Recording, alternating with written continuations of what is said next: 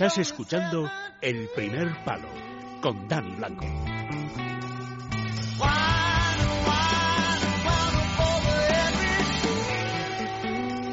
A estas horas, cada dos miércoles toca hablar de fútbol con Onésimo Sánchez. Hola Onésimo, ¿qué tal? Buenas noches. Hola, ¿qué tal? ¿Cómo estamos? Buenas noches. Bueno, eh, te tengo que preguntar varias cosas, pero mm, quiero preguntarte bastantes de las futuras plantillas, aunque no se sabe mucho todavía de Real Madrid y de Barcelona, pero también de Alemania, que ganó la Confederaciones el otro día, que a mí me parece un, un, equipo hecho con el paso del tiempo y la verdad es que me gusta mucho cómo está la pinta que está teniendo la actual campeona del mundo. Pero si te parece, todo, por supuesto, después de la gran careta de esta sección.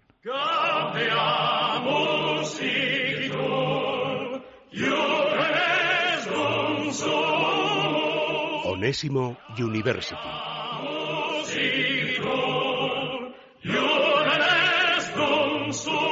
Pues como te decía, Onésimo, ahora hablaremos de Real Madrid de Barcelona, de Atlético de Madrid, que también tiene alguna pista sobre, sobre todo a partir de enero, la plantilla que puede tener, pero quería que me dieras tu opinión sobre la, la Alemania de Joachim Löw, la Alemania que yo te diría que desde 2006 prácticamente es una locomotora que están dando, pero que certificó con el Campeonato del Mundo de 2014 un, un, un ciclo de éxitos, pero que lleva ya 12, 13 años, onésimo, a muy buen nivel. ¿eh?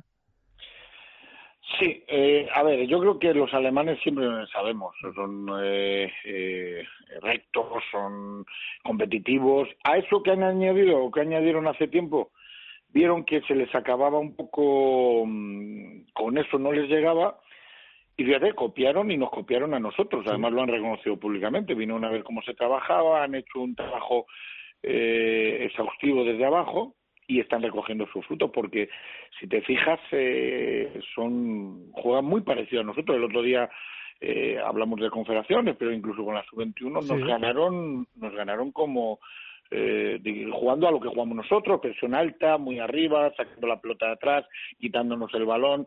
Bueno, han copiado un poco lo nuestro y, siguen con ese poderío físico, ese disparo de fuera que quizá nosotros no, no, no, no lo tenemos tan metido como ellos.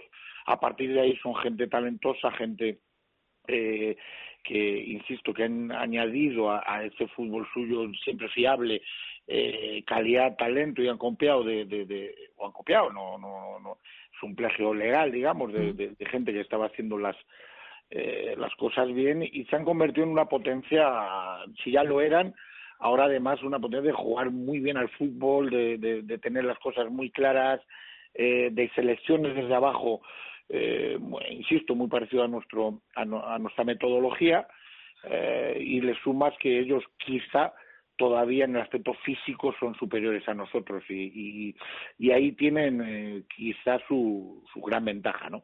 Sí, porque estábamos hablando de la, de la Confederaciones, pero como tú bien apuntas, eh, dos días antes de la Confederaciones nos habían ganado la, la Eurocopa Sub-21, una Eurocopa Sub-21 que, bueno, que, que había hecho muy bien España, pero que, como en estas competiciones siempre pasa, algún rival te tienes que, que, cruzar, que tú le ganes o él te gane, como pasó en la, en la gran final. Pero es verdad que con esas, que, con esas pildoritas de, de buenos jugadores, algunos de las confederaciones tenían que jugar la sub-21 y, y al revés, pero con, bueno, que al final hacen que Alemania sea, fíjate, Onésimo, con bajas, lo, con nueve o diez jugadores eh, las confederaciones de los grandes eh, sin estar en las confederaciones han ganado las confederaciones.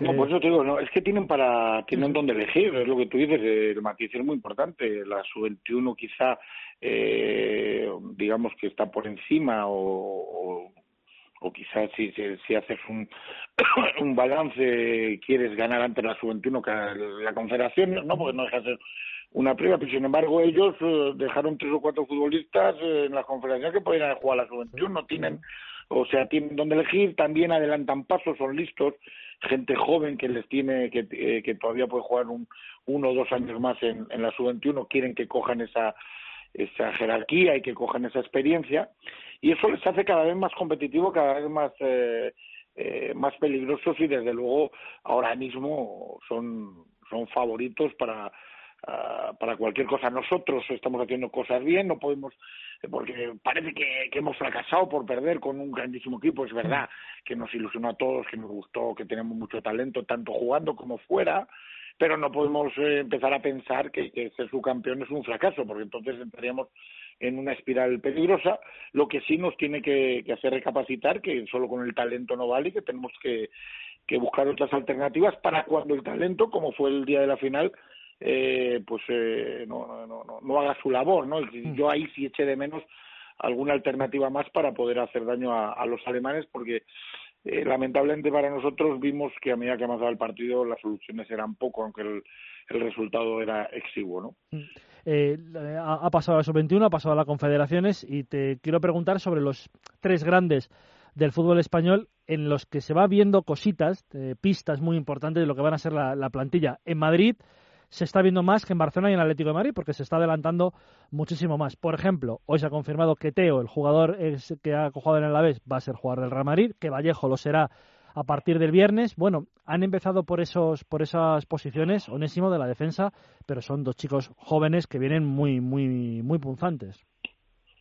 Sí, eh, lo que el, es que son situaciones muy diferentes la de los tres eh, grandes, ¿no? por llamarlo así, ¿no?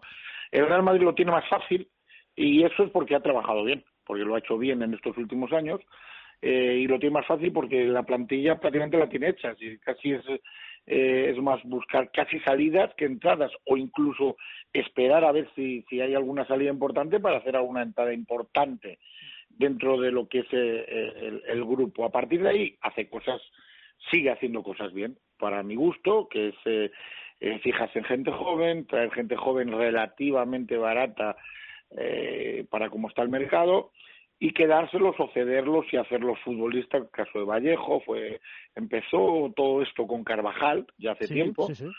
Y ha ido siguiendo con, con jugadores, lo ha hecho bien el Real Madrid, lo hizo con Asensio, eh, lo ha hecho con Vallejo, no sé si lo volverá a hacer o ya el chico se queda, bueno, pero hace cosas interesantes en ese sentido y no tiene prisa y no lo tiene tan difícil como por ejemplo ahora lo tiene el Barça en el mercado, porque ahora es que el Barça lo que tiene eh, ya no es solo esto que está haciendo el Real Madrid, pensar un poco a medio plazo. El Barça tiene que pensar en el corto plazo y el corto plazo con dos, tres puestos muy claros a reforzar supone, tal como está el mercado, una inversión que incluso para estos grandes transatlánticos de nuestro fútbol eh, es difícil de, de asumir, incluso es difícil de, de ir al de ir, de, ir al mercado porque para jugadores que superen los que tienes eh, también tienes que, que, hilar muy fino. ¿no? Mm, eh, es verdad que el, que el Barcelona, eh, como tú dices, ha ido a reufo del Real Madrid este último año. Madrid ha ganado Liga y Copa de Europa, es decir, que está, este, se ha adelantado ahí al, al Barcelona, pero me parece que le está costando un poco al Barcelona, un poco por lo que dices tú, un poco por lo que dice la prensa, de que no hay jugadores eh, que, que, puedan satisfacer y que sean económicamente eh, interesantes al, al conjunto azulgrana. Y claro, mm, se va pasando el tiempo, Onésimo, estamos al 5 de julio. No, pero ¿sabes lo que pasa? Yo, a títulos aparte, que es verdad lo que tú has dicho, esta es el Real Madrid, el Real Madrid ha ganado al Barcelona, yo creo, en planificación. Porque los títulos son una parte en decir, eh, bueno, voy a ir formando jugadores para lo siguiente, no solo para lo actual. Entonces el Barcelona ahora se encuentra que tiene dos posiciones eh, mínimo, donde tiene que coger por decirlo de alguna manera, primeros espadas y es difícil por precio y porque tampoco hay jugadores de, para elegir de, un nivel tan alto como se pretende.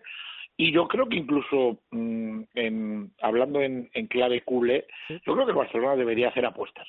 Ya sé que para la inmediatez de estos equipos que tienen que ganar el domingo y tienen que ganar el miércoles y tienen que volver a ganar el domingo y tienen que volver a ganar el miércoles, eh, es más complicado que para otros, pero cuando se pone el mercado así, con lo que está el Barcelona, yo creo que debería, o yo en su, si, si fuera el eh, responsable en ese sentido, miraría a gente joven que tenemos, yo viendo la sub-21, viendo lo que tenemos por ahí, hay gente en el mercado asequible para estos equipos, eh, que sí es cierto que no tienen bagaje una experiencia porque no la pueden tener por edad, eh, pero que, que hay que arriesgar y hay que prever porque es que si no, eh, al Barcelona ir al mercado le va a ser con jugadores ya contrastados le va a ser eh, muy complicado porque también tiene que mantener a los a los cracks que tiene que también esas renovaciones implican esfuerzos. Entonces eh, si no va a entrar en una vorágine y alguna vez el Barça lo tiene que hacer y yo creo que es el momento de de, buscar pues ese central que busque, ese lateral derecho, ese, ese interior que,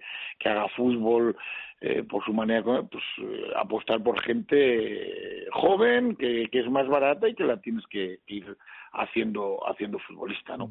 Otra, otra cosa, eh, One, es el Atlético de Madrid, que no me digas por qué, parecía un drama lo de no poder fichar, pero se está reciclando un poco en, en, convencer a jugadores que pueden llegar en enero y que parece están convencidos, Vitolo, Diego Costa, y que con solo aguantar, con solo, ¿eh? el fútbol no es matemática, con solo aguantar hasta hasta enero, pues podría podrían hacer una, una dignísima temporada a pesar de que, de que parecía un drama no poder no poder fichar.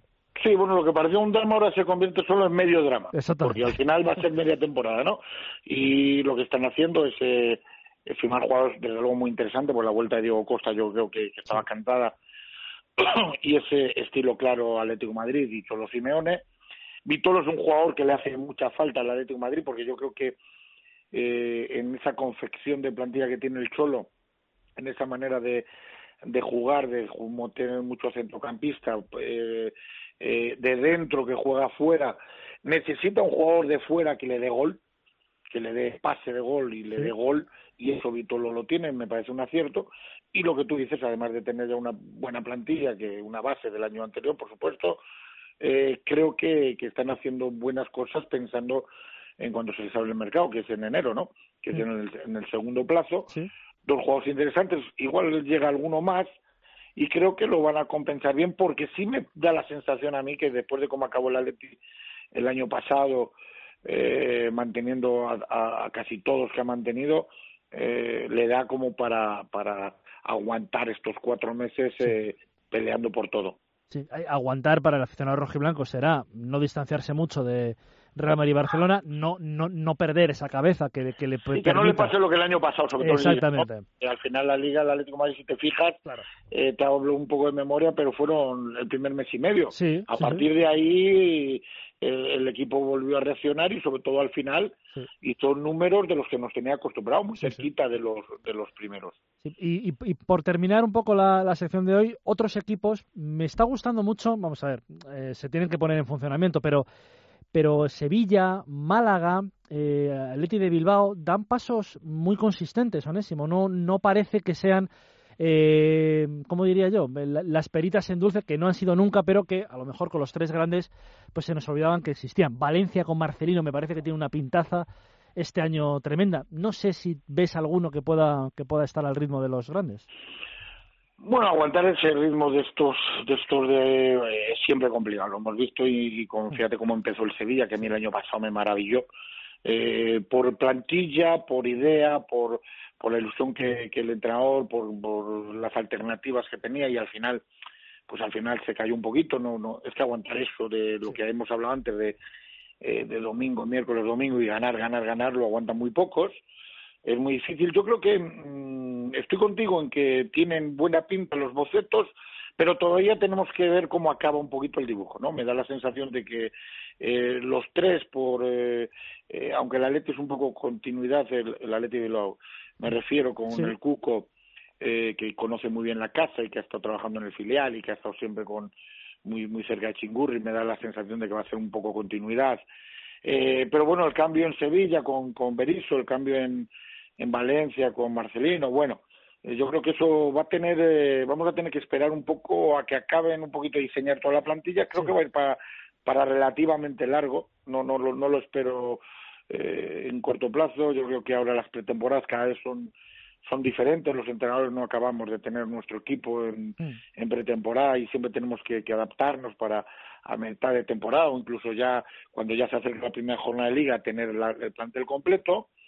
Y me parece que va a tener eh, ese tiempo de cocción eh, eh, un par de meses para ver realmente lo que eh, el dibujo ahora es un boceto que tiene buena pinta, insisto, el dibujo que mm. hacen estos equipos que has dicho tú, el Málaga, ojo, por ejemplo, el Alavés, que ya hizo un buen año, creo que está fichando bien también, eh, lo que lo que está haciendo me parece interesante, eh, el Eibar eh, parece que no está, pero siempre está, mm. y siempre da sus, sus pinceladas dentro, cada uno dentro de sus posibilidades, porque ya sabes que al mercado siempre van primero unos y luego otros, y bueno, esto es así, esto mm. es todos los años, y yo creo que en este sentido vamos a tener que esperar un poquito más para ver cómo, cómo acaba el, el dibujo de plantillas de estos equipos. Sí, pues la verdad es que el verano va a ser absolutamente apasionante y volveremos a llamar a Onésimo, a contar con él para que nos hable de fútbol. Eh, ya será con Juanma la próxima vez que te llamemos, porque hoy, hoy no está el jefe. Le hemos dado vacaciones al jefe. un poquito también. Hoy que no se nos enfade. Hoy sí. Gracias, Onésimo. Un placer, como siempre. Buenas noches.